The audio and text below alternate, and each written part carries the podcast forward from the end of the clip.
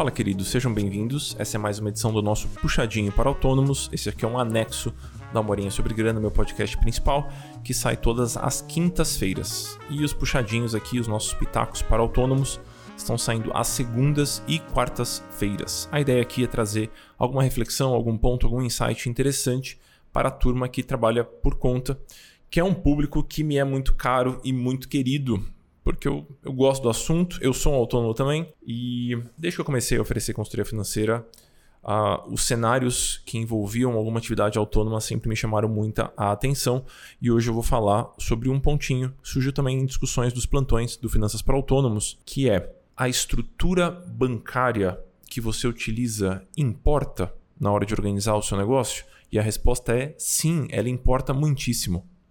Se você tem uma estrutura bancária e um fluxo financeiro muito bagunçado, chances imensas de que você não tenha clareza sobre as informações do seu negócio. E isso é algo muito importante.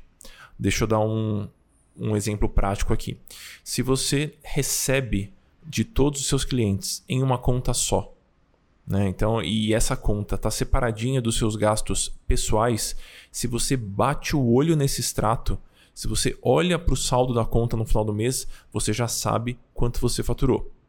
Agora, se você recebe dos seus clientes na mesma conta onde você uh, faz suas contas de casa, suas compras para sua casa, paga seu aluguel, paga sua luz, internet, o que for, quando você olha para esse extrato, vai aparecer a tela da Matrix. Sabe aquele tela verde cheia, tela preta na verdade, com letrinhas verdes passando rapidamente? São muitas informações. E aí você pode dizer assim: ah, mas, mas eu consigo né, olhar. É só eu categorizar o extrato. Sim, você consegue, mas no meio do seu dia a dia, na correria da rotina, você vai estar tá lá equilibrando 15 pratinhos. E se for um grande esforço para você visualizar as informações, é provável que você vai deixar para depois. Isso é um grande problema, porque grande parte das suas decisões de negócio dependem dessas informações.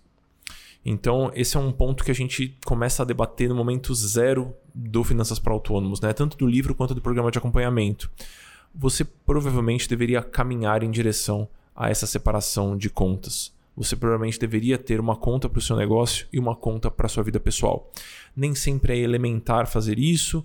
Ah, tem pessoas que não têm, por exemplo, uma empresa aberta, mas você deveria mirar nesse objetivo. Talvez você possa ter duas contas pessoa física, caso você não tenha empresa aberta ainda, e você pode receber dos seus clientes em uma pessoa física e gastar o seu dinheiro no seu dia a dia com outra conta pessoa física. Você pode manipular esse cenário de modo que você tenha clareza de todas as informações.